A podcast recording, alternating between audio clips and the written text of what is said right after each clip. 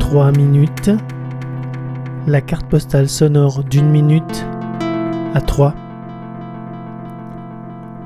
Samedi, le marché à la vanille. Vous conservez comment Ben, on sait pas. Parce que ça dépend de vous conserver que je vais le mettre euh, où servir. On va en mettre dans dans une feuille de ronde.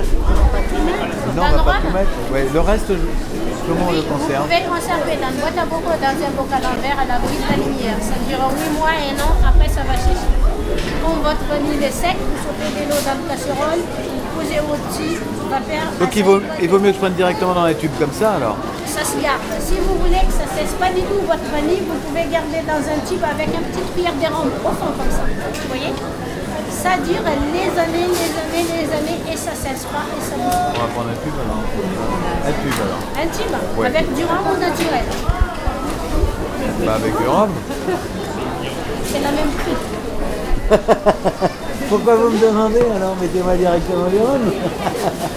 Non, parce qu'il y a les gens qui l'aiment bien naturel, il y a les gens qui l'aiment bien. J'ai eu peur, j'ai cru que vous allez me dire, il y a des gens qui aiment pas le rhum.